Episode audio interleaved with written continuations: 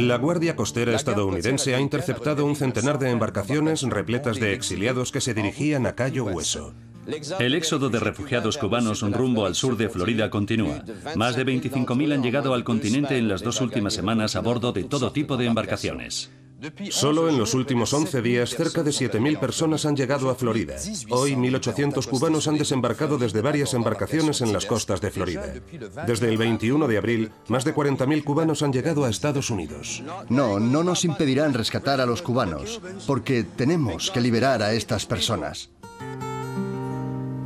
Mayo de 1980. El mundo contempla fascinado los acontecimientos que se desarrollan en Mariel, un pequeño puerto próximo a La Habana, la capital de Cuba. Decenas de millares de cubanos corren hacia Mariel para abandonar su país. En pocas semanas más de 125.000 cubanos abandonan la isla. El acontecimiento es una auténtica bofetada a quien ha dirigido la revolución durante 21 años, Fidel Castro. Conquistar la libertad yo tenía nueve años y me acuerdo muy bien de los acontecimientos.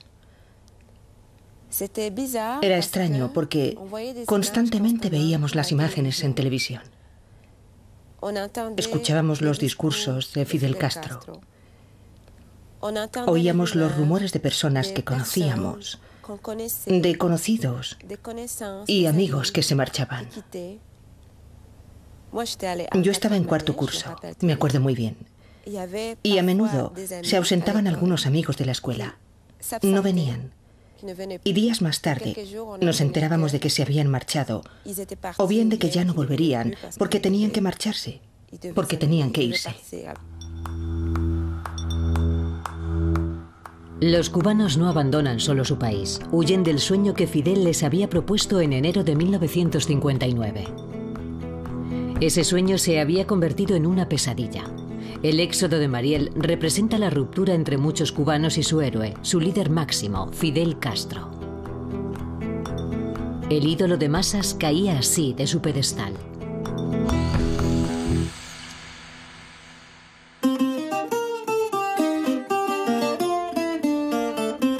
La alianza entre Castro y su pueblo había comenzado bien. A principios de los años 50, Castro forja su reputación oponiéndose a la corrupción generalizada. Para combatirla, llega incluso a presentarse a las elecciones de 1952. Fidel Castro, antes de convertirse en político, antes de convertirse en guerrillero, era estudiante de Derecho. No se habla mucho de ello, pero era un estudiante magnífico, era un hombre brillante, inteligente, que hizo cosas realmente extraordinarias. Y Fidel Castro, evidentemente, se oponía al régimen. Así que decidió presentarse como diputado con un partido que, lógicamente, se oponía al partido en el poder. Pero Fidel Castro no es elegido. El principal candidato, Fulgencio Batista, hace anular las elecciones. Castro se revela. Él denuncia todo esto ante el Tribunal Constitucional de La Habana de la época. Era algo extraordinario ver a un joven estudiante de Derecho asumir su deber de ciudadano de esta manera y llegar hasta el final en su misión. Castro obtiene la principal contribución a su imagen con su guerrilla revolucionaria que combate al dictador Batista entre 1953 y 1959. Después, durante el periodo de Sierra Maestra, en todo el mundo la revolución se convirtió... Él era Robin Hood. Y con el triunfo de la revolución, todo el país cayó de rodillas delante de aquel joven ídolo, porque era muy apuesto, Castro con su barba. Fidel Castro combate en un país donde una gran parte de la población sufre a diario la desigualdad y la injusticia.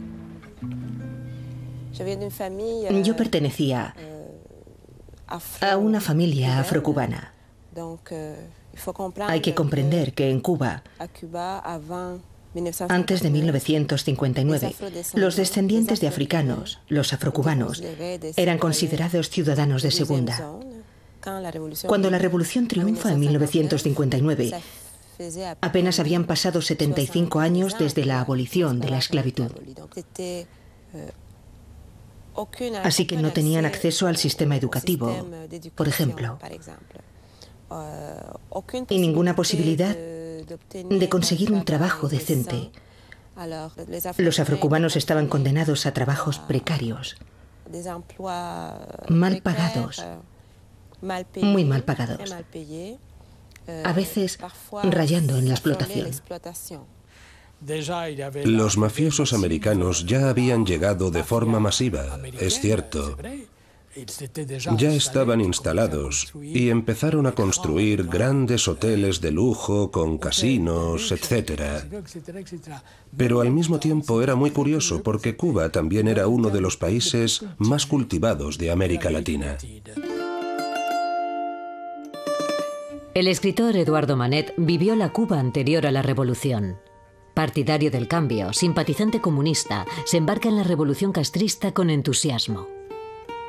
Pronto se convierte en uno de los personajes clave de la cultura revolucionaria y acompaña a Fidel Castro en algunos de sus viajes al extranjero. Yo creía efectivamente que la revolución debía llegar, pero no solo a causa de la pobreza. Yo era el primero que decía, hay que cambiar esta sociedad. Por esa razón todos nos sentíamos muy cerca del viejo Partido Comunista. Yo creo, en primer lugar, que también es una personalidad muy compleja. No olvidemos que él era un elegido de los dioses, en el sentido de que tenía un físico extraordinario y que era un atleta consumado. Los padres del escritor Jacobo Machover, una pareja de polacos que se refugiaron en Cuba durante la Segunda Guerra Mundial, se entusiasman igualmente por la posibilidad de un cambio que representan Castro y la revolución.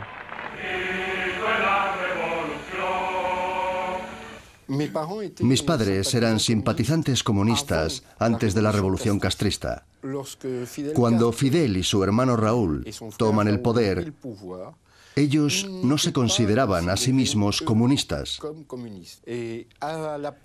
Cuando el castrismo asciende al poder, ellos se adhieren a ese movimiento.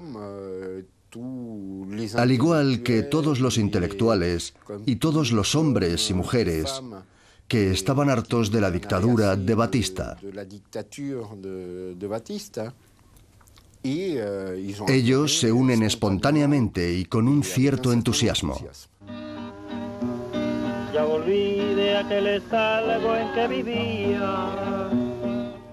El apoyo al movimiento de Fidel Castro proviene igualmente de los medios populares.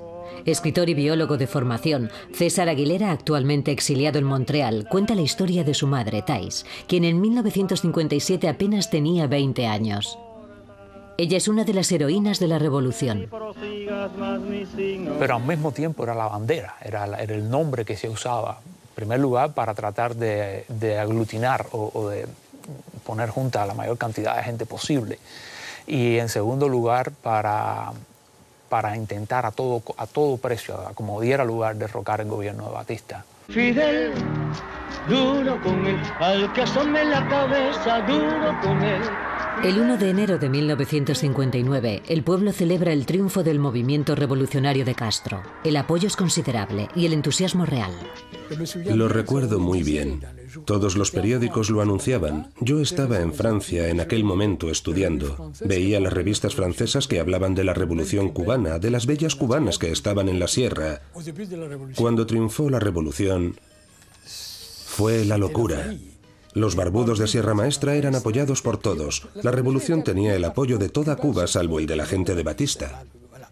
Con un futuro maravilloso, si solo tenemos un buen gobierno. A nuestra revolución, al la cabeza, duro con él, Fidel, duro con él, al que asome la cabeza, duro con él. Muchos cubanos exiliados durante la dictadura de Batista regresan a Cuba entusiasmados con el proyecto revolucionario. Entonces, ¿cree usted que ha habido un cambio? Un cambio enorme. Sobre todo, he visto que la gente está feliz. La gente tiene esperanza. ¿Eso fue lo que más le impresionó a su regreso? Sí, sí. ¿Por qué? ¿A qué se puede atribuir? ¿Es solo el entusiasmo ante la novedad? No, Es la fe en que lo que se está haciendo ahora mismo en Cuba es por el bien de la patria y por el bien del pueblo. Ese entusiasmo es compartido por Eduardo Manet, que en 1960 regresa del exilio francés para apoyar la revolución de Fidel Castro. De repente, en 1960, mis viejos amigos me invitan a participar en el primer concurso literario de la Casa de las Américas. Yo vuelvo a Cuba provisionalmente. Pensaba quedarme un mes, un mes en 1960. Regresé a Cuba, volví a Cuba y era verdad. Era verdad que yo podía hacer realidad todos mis sueños.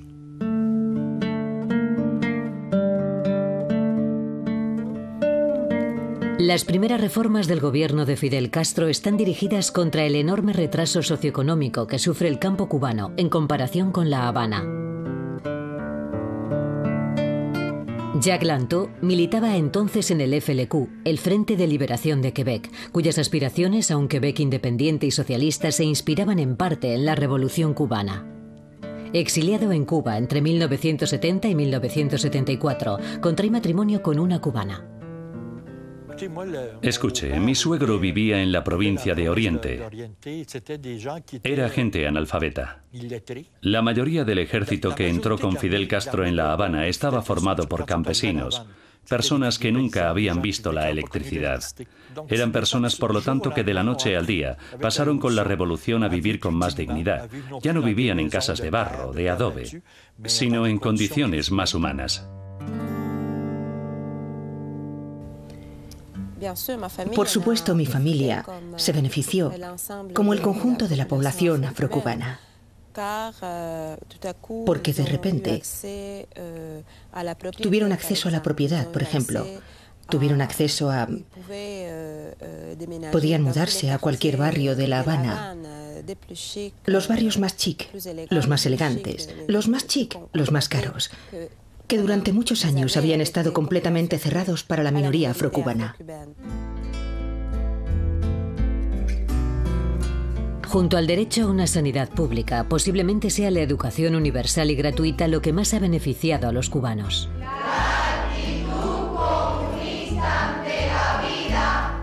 Muy pronto el 100% de los cubanos saben leer y escribir.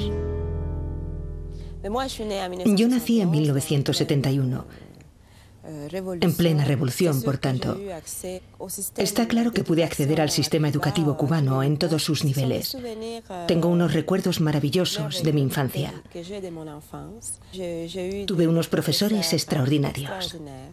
Algo impensable antes de 1959. Dulce María Cruz Herrera se convierte en juez a los 23 años. La escasez de jueces era tal que prácticamente la totalidad de los licenciados en Derecho eran enviados a los tribunales municipales y provinciales, sobre todo, para cubrir los puestos de jueces. Así fue como me convertí en juez. Fue una experiencia memorable. Sin duda fue fuerte, muy fuerte.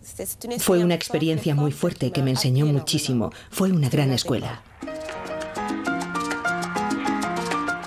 Castro libera, Castro educa, Castro cura. El entusiasmo por el progreso que despierta la revolución cubana y su líder desborda las fronteras de la isla, alcanzando Quebec, en Canadá. En 1959, Claude Duprat, entonces un joven ingeniero, logra un gran éxito publicitario.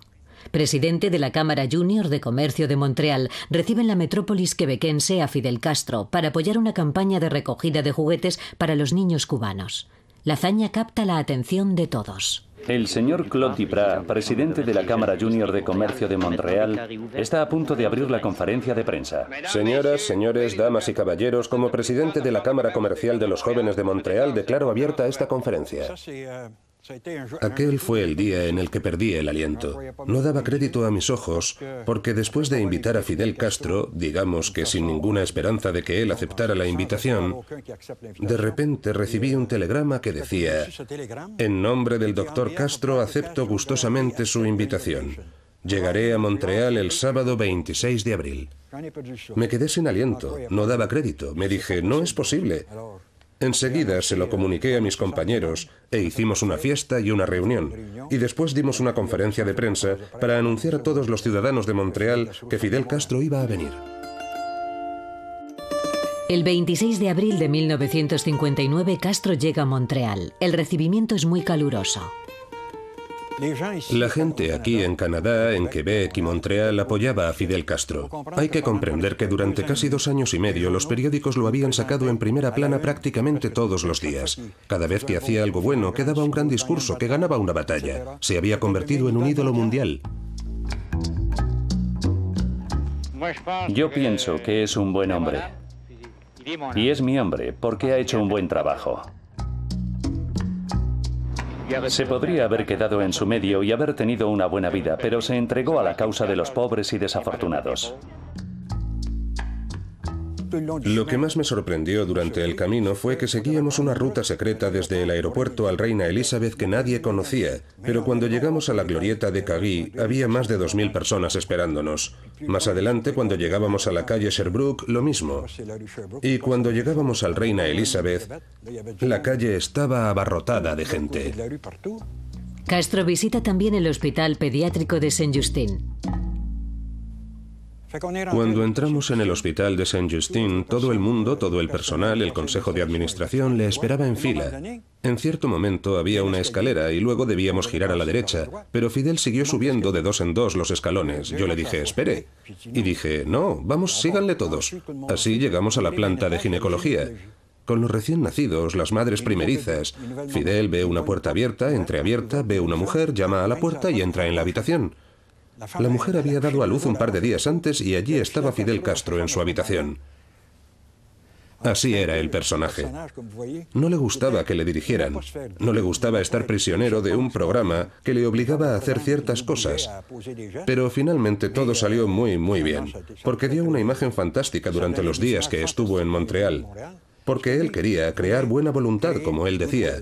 Él no había venido aquí por razones políticas, él no había venido por razones comerciales. Él quería crear buena voluntad para Cuba, porque Cuba acababa de cambiar de gobierno y él estaba al frente de ese gobierno. Él hizo gestos que eran radicales y difíciles, pero quería que Canadá y Estados Unidos le comprendieran y le apoyaran. El objetivo de su visita fue ese, la buena voluntad. Enfrentamientos les presenta esta noche uno de los personajes más románticos de la actualidad, Fidel Castro. Es un ideal humanista. El humanismo es nuestra doctrina y no el comunismo ni el capitalismo. Esa era la principal razón de la visita de Fidel Castro a Canadá, un país aliado de Estados Unidos, porque algunos acusaban a Castro de ser un comunista. Si eso que llaman coquetear es tolerar a los comunistas en nuestro gobierno, en estos momentos, esos rumores son una pésima información. Los excesos de violencia son denunciados en la conferencia de prensa y en las calles de Montreal. Fidel Castro hizo bien echando a Batista de allí, de Cuba, pero empleando la fuerza y sublevando a las masas, Castro se equivocó. Porque levantar a la masa es lo más fácil de hacer del mundo. Y cortar cabezas, cortar orejas, usar las bayonetas, disparar las ametralladoras es muy fácil, pero eso nunca ha arreglado nada. ¿Entonces cree que solo es el instigador de una revolución que tiene raíces mucho más profundas? Castro ha querido prestar un servicio a su país y su pueblo le ha seguido. Él no ha impuesto su fuerza a nadie. Él solo ha querido hacer la limpieza que era necesaria. Es lo único que ha hecho. La segunda persona se refería al proceso militar que tuvo lugar en Cuba inmediatamente después de la revolución y que se prolongó durante cierto periodo de tiempo. Fue una época muy difícil porque algunas personas eran condenadas rápidamente. A veces el proceso se realizaba ante una muchedumbre de hasta 18.000 personas reunida para el proceso y después se les pasaba por las armas, se les fusilaba delante de todo el mundo. Para aquellas personas que eran acusadas, la acusación era irrefutable. Hay fotos extraordinarias. Yo vi cuando estaba en Cuba un libro de fotos de cubanos con las uñas arrancadas, las orejas y la nariz cortadas. Se hacía todo tipo de torturas. para mantener a Batista al frente del país. Entonces Fidel dijo, es hora de limpiar. Él tomó medidas extremas, evidentemente, y fue muy criticado por ello. La guerrilla tenía un lado romántico que había sido creado por la prensa, en especial por la prensa americana. Y cuando la revolución llega al poder en 1959, a principios de enero, se creía en ese lado romántico, con los primeros discursos de Fidel y en especial el discurso del 8 de enero en La Habana, el discurso de la victoria. Fue los fusiles debían bajarse ante la opinión pública. Las armas, ¿para qué? Entonces una paloma apareció y se posó sobre su hombro. Y como dicen los cubanos, fue la primera que se cagó en él. Pero era una imagen pacífica, aunque al mismo tiempo Raúl Castro, en la provincia de Oriente, al este del país, hacía fusilar en una sola noche a decenas de personas.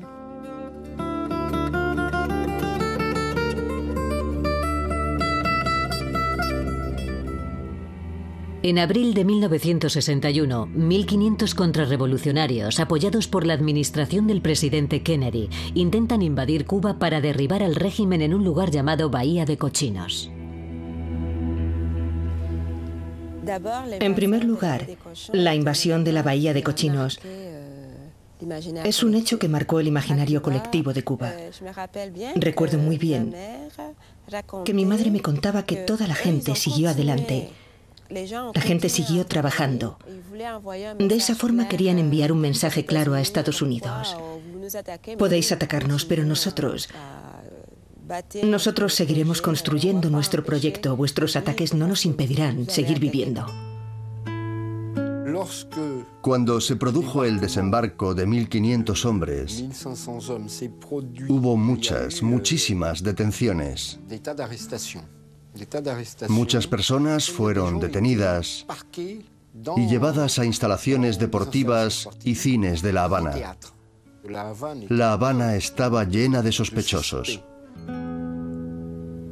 20.000 ciudadanos son detenidos de manera preventiva. Fidel Castro somete también a los invasores a procesos públicos y altamente mediatizados. Entre esos contrarrevolucionarios hay un negro. Castro se sorprende. Entonces se acercó al combatiente negro y le dijo, pero ¿no sabes que antes los negros estaban discriminados y no podían ir a la playa libremente? Y el combatiente le respondió, pero comandante, yo no he venido aquí a bañarme en la playa.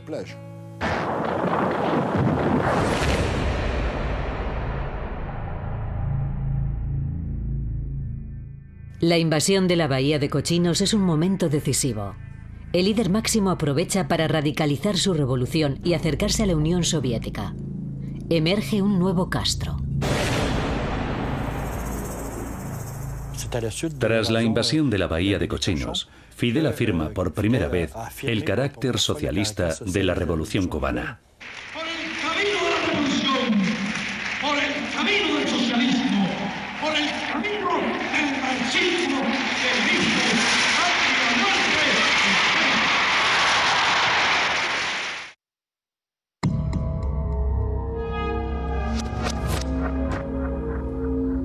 La imagen heroica de Fidel Castro comienza a empañarse tras la invasión de la Bahía de Cochinos en abril de 1961. La crisis de los misiles de octubre de 1962 es el segundo acontecimiento que contribuye a la degradación de la imagen de Castro. El líder cubano autoriza a su nuevo aliado, la Unión Soviética, a instalar bases de misiles nucleares a solo 150 kilómetros de las costas de Florida.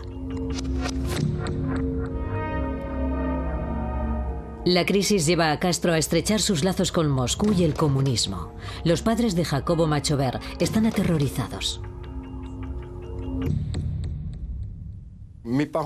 Mis padres creían en el sueño de la redención socialista y humana.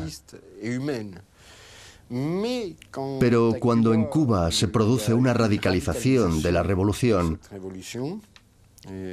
especialmente en el plano doctrinal, ellos ven un espectro terrorífico. Aunque eran simpatizantes comunistas, sin duda vieron el espectro del estalinismo. Entre los partisanos de los inicios de la revolución empiezan a aumentar los detractores. Bueno, yo no estoy contento con Fidel, porque yo estuve con él y, y no ha cumplido nada de lo que prometió. Cuando Thais Aguilera expresa sus críticas, su familia sufre las iras del régimen. La reacción del régimen a las críticas de mi madre y a la forma en que mi madre eh, expresaba esas críticas es importante señalar, es importante recordar que es la reacción de Fidel Castro y de Raúl Castro. Fue una reacción grotesca, fue una reacción exagerada, fue una reacción abusiva, porque no, había correspondencia entre, entre, las críticas que mi madre estaba haciendo, o mis padres, porque eran los dos, eh, dentro de la revolución. Un buen día se despertaron y estaban Mm, considerados contrarrevolucionarios. En la casa pusieron técnicas, o sea, micrófonos, sistemas de escucha electrónica. Mi hermana un día levanta el teléfono y escucha la conversación que había tenido con una amiga que se llamaba Mavita una hora antes. Entonces era una situación de acoso eh, y una situación de, de, tratamiento incluso peor que la de los contrarrevolucionarios que habían luchado directamente contra, contra Fidel Castro. Jacobo Machover constata igualmente muy pronto la represión que sufren todos aquellos que están hartos de la revolución y que quieren abandonar Cuba. Yo, como un niño que era, empecé a comprender otras cosas en el ámbito de la escuela. Por ejemplo, una de mis maestras pidió abandonar el país. Y a nosotros nos obligaban a insultarla, a decirle cosas como gusana. Recuerdo que ella se marchó llorando. Y al día siguiente la sustituyó un joven. Él sonreía mucho, pero no sabía absolutamente nada. Aquello fue un choque brutal con la realidad.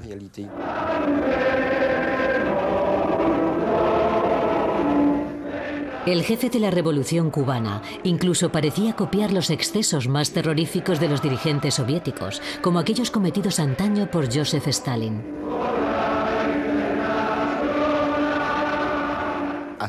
En aquella época ya habíamos salido del estalinismo.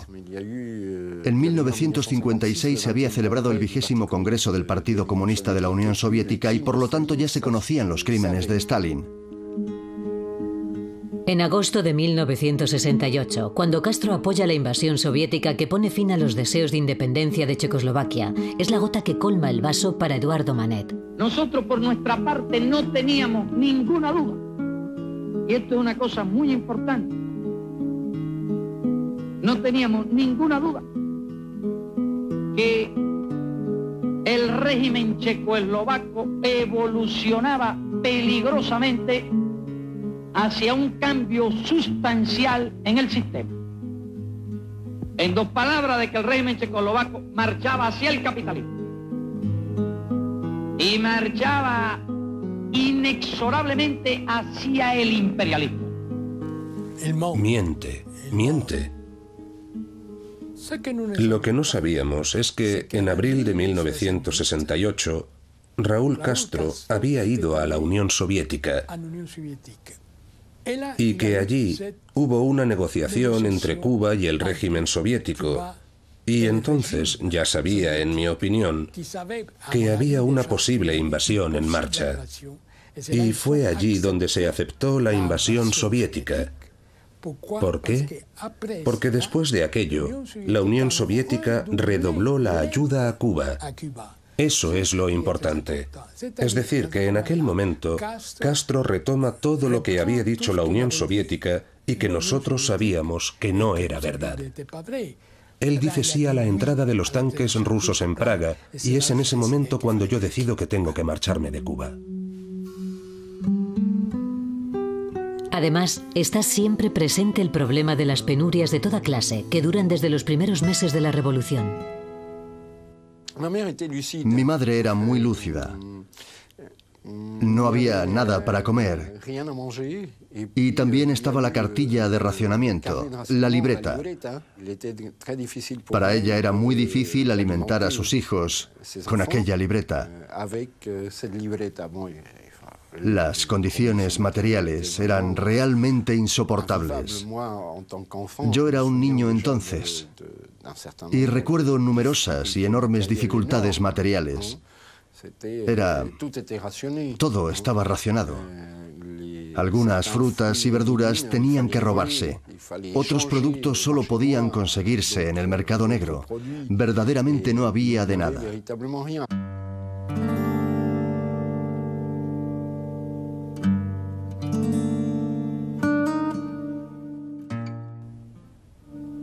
Nuestra llegada a La Habana fue un auténtico choque cultural desde todos los puntos de vista. Eso no quiere decir que fuera negativo. Llegamos en el momento en el que Cuba siempre tenía un fusil apuntándole a la sien a causa del bloqueo.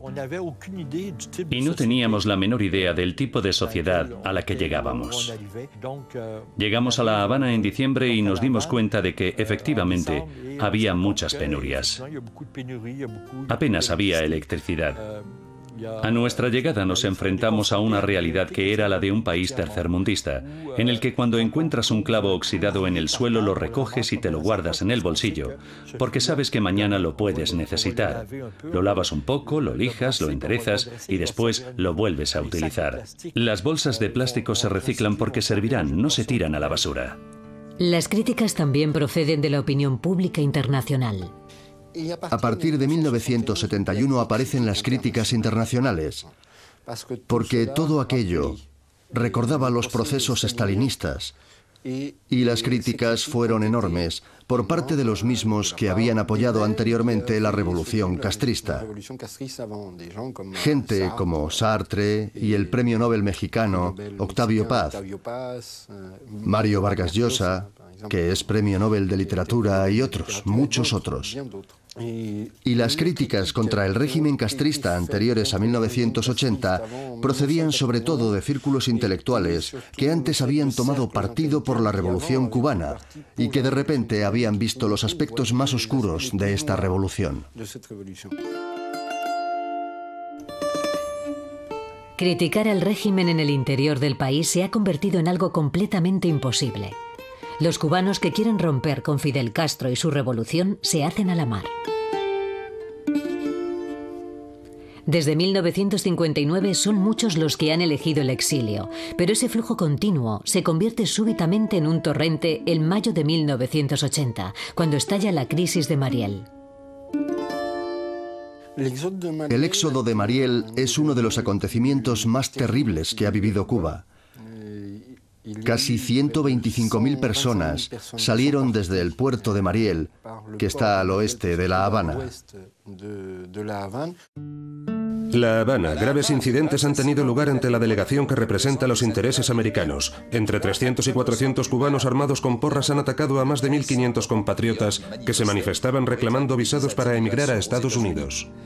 En, el año 80, a principios del año 80, yo creo que es unas semanas antes de abril, en realidad todo empieza en la Embajada de Venezuela. Hay un, carro que se proyecta a alta velocidad contra el, contra el muro de la Embajada de Venezuela. Y ya después viene el suceso de la Embajada de Perú, en el cual un autobús se impacta, las personas entran dentro de la Embajada, reciben asilo político y ahí hay un impasse. Fidel Castro exige que al embajador que le, devuelva a, lo que él llama criminales. Y después sale la famosa nota en el periódico, en el Granma, en el cual decía que el gobierno cubano retiraba las postas de las embajadas. Entonces ahí inmediatamente hubo una afluencia de, personas y en unas escasas horas había más de 10.000 personas, 10.000 personas al interior de la embajada.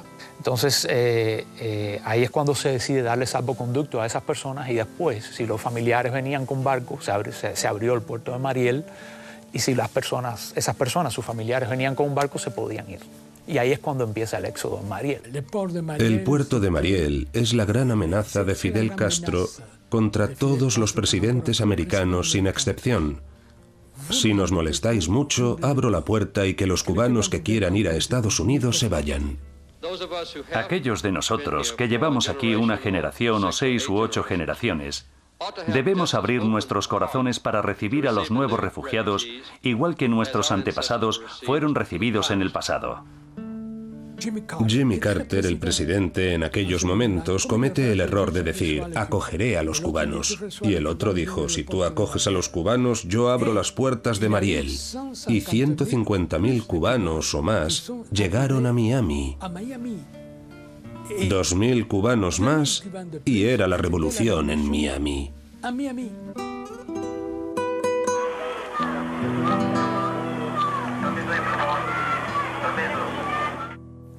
Fidel Castro, ya en un momento determinado, eh, Fidel Castro se ve obligado a poner un cordón policial para evitar que, siguiera llegando gente. Y había un capitán que estaba al frente de ese cordón y, de alguna forma me llegó la historia, no, la tengo comprobada tampoco, en la que Fidel Castro le preguntó a ese capitán, si, quitamos este cordón, ¿cuánta gente entra? Y el hombre, el capitán le dijo, medio millón.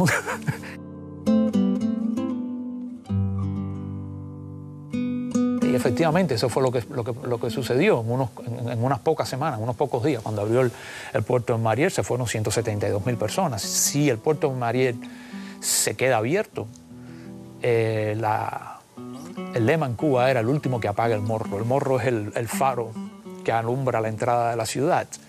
Y, y, el lema de la gente era el último que apaga el morro porque se iba todo el mundo.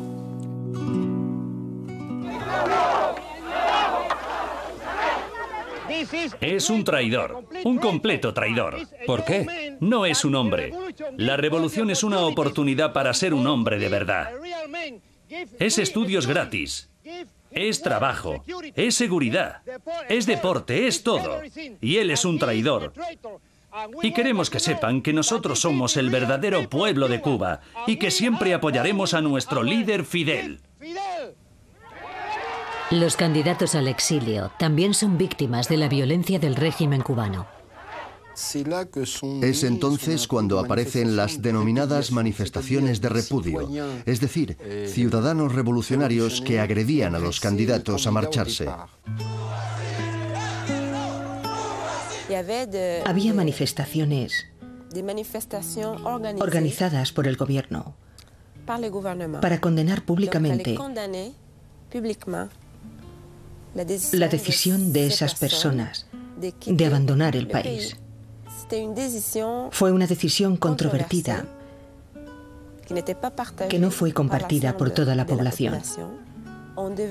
Debíamos gritarles, insultarles delante de esas personas. Les tratábamos de antisociales, de traidores. Creo que no fue precisamente un momento muy glorioso de la revolución cubana. Fue algo realmente inédito. Traían a gente en autobuses o eran personas del barrio. Y cuando alguien pedía salir, marcharse del país, de repente había un grupo de personas que estaba allí para tirarle huevos y cualquier proyectil que encontraran a mano. En aquel momento, por ejemplo, había huevos, tomates y cosas así por todas partes, mientras que normalmente son productos racionados.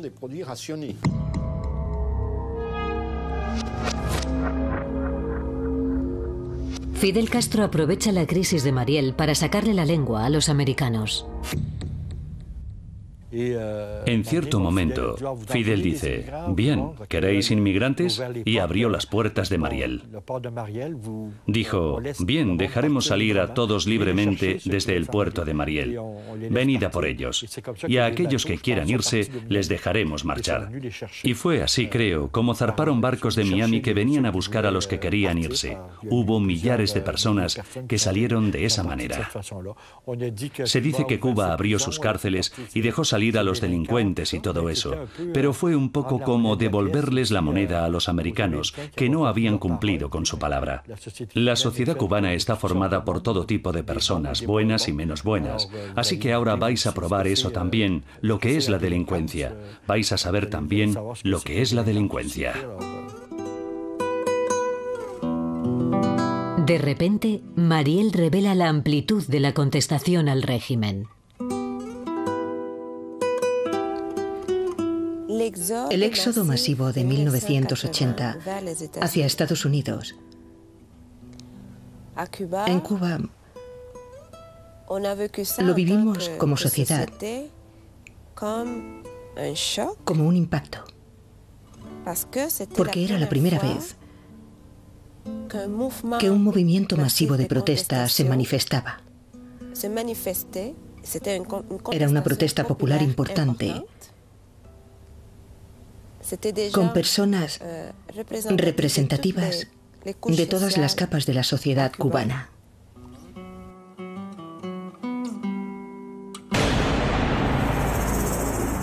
La crisis desvela el verdadero rostro de Castro. La revelación es enorme. En 1980 no hubo críticas, sino pruebas. Y la gente huía por decenas de millares del régimen castrista. Eso quería decir que, como poco, no era el paraíso. Cuba en aquella época era presentada como el paraíso en la tierra y todo el mundo quería creerlo.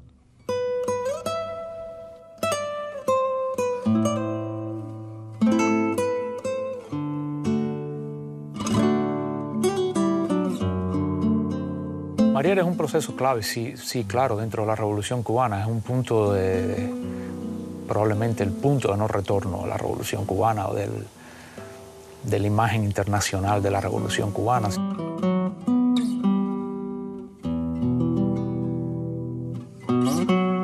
Si, uno mira eh, la evolución de ese proceso, en el año 60 eh, viene, hay un, hay un proceso político serio que Fidel Castro agarra el poder de una forma firme y, es evidente que, es un poder unipersonal. En el año 70 hay una crisis económica, ya es la, derrota económica de la Revolución Cubana. El año 60 es la derrota política del proyecto de la Revolución Cubana. Desde 1980 el éxodo nunca se detuvo. La gente huía desesperada de Cuba.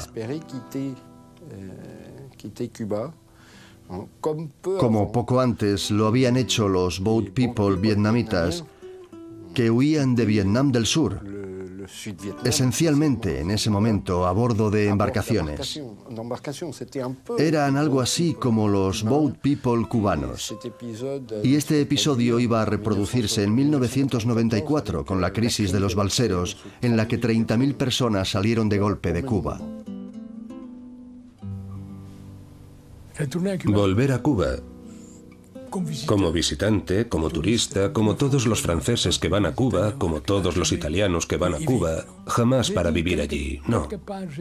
En algún lugar dije, ahora Francia es mi país, Cuba es mi calvario.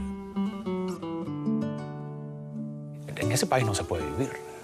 Hay una una sobrevivencia ante un Estado que es todopoderoso, que controla todos los puestos de trabajo, que controla todos los salarios, que controla la vida, es capaz de matarte en vida.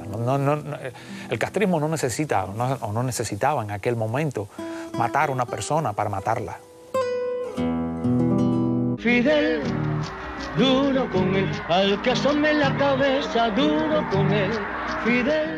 El sueño de los años 50 expresado por un joven revolucionario, Fidel Castro, de construir una sociedad ideal en Cuba, ese sueño, ¿en qué se convirtió?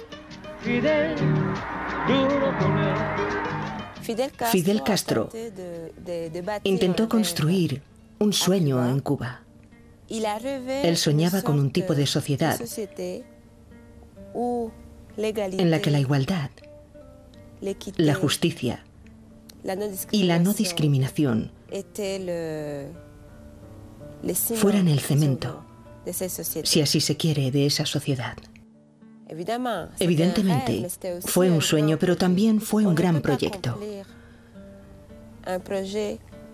No se puede realizar un proyecto de esa envergadura sin cometer errores.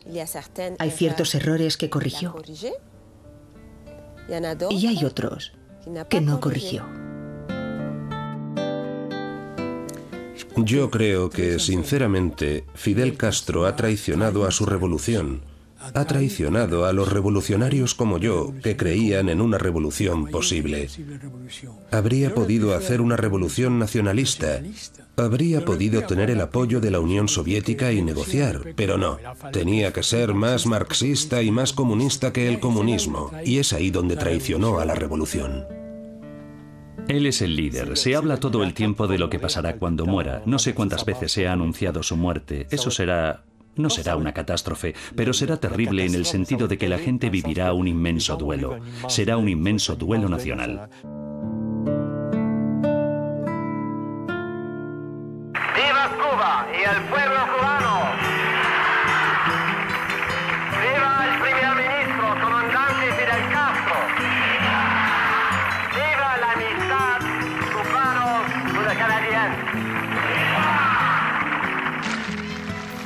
El sueño cubano propuesto por Castro se realizó en otro lugar, en un país que Dulce María nunca habría imaginado. Ese país es Canadá. En 1997 decido viajar a Canadá como turista. Evidentemente yo siempre he protestado por las dificultades existentes en Cuba para viajar, para moverse. Para mí, no era solo un gesto político. Se habla de la libertad de movimientos, de la libertad de circulación, que yo considero uno de los derechos del ser humano. Es uno más de los derechos humanos. Cuando llegué aquí, a Quebec,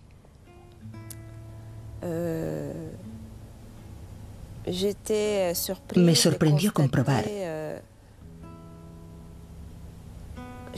hasta qué punto la sociedad quebequense y los valores de la sociedad quebequense se parecían a los de la sociedad cubana. Eso yo no lo sabía. No sabía que había un sistema de educación pública en Quebec y Canadá. Yo pensaba que la educación era privada. Eso me impresionó mucho. Evidentemente yo estaba encantada de ver eso. Los sistemas sociales y de sanidad. La organización de esos sistemas en la que los valores de universalidad y gratuidad son prioritarios me impresionó mucho. En el año 2005, ella, mi madre vino a Canadá, la, invité, la invitamos y, pudo venir finalmente. Y fue en verano, una cosa que ayudó mucho, ¿no? porque el invierno canadiense es duro. Entonces, eh, ella llegó enseguida, me, me, empezó a hacer preguntas. ¿Cómo funciona esto? ¿Cómo funciona aquello? Eh, y yo le expliqué, la salud pública es así, la, la, la educación es así, la, que son fundamentalmente los, puntos de propaganda de, de, la, de, la, tiranía castrista, ¿no? Y en un momento determinado ella se quedó callada, así me miró y me dijo, este era el comunismo que yo quería para Cuba. Pero bueno, por lo menos es bueno saber que es posible, ¿no? que, que, que hay caminos que, que llegan a que la gente viva un poco mejor.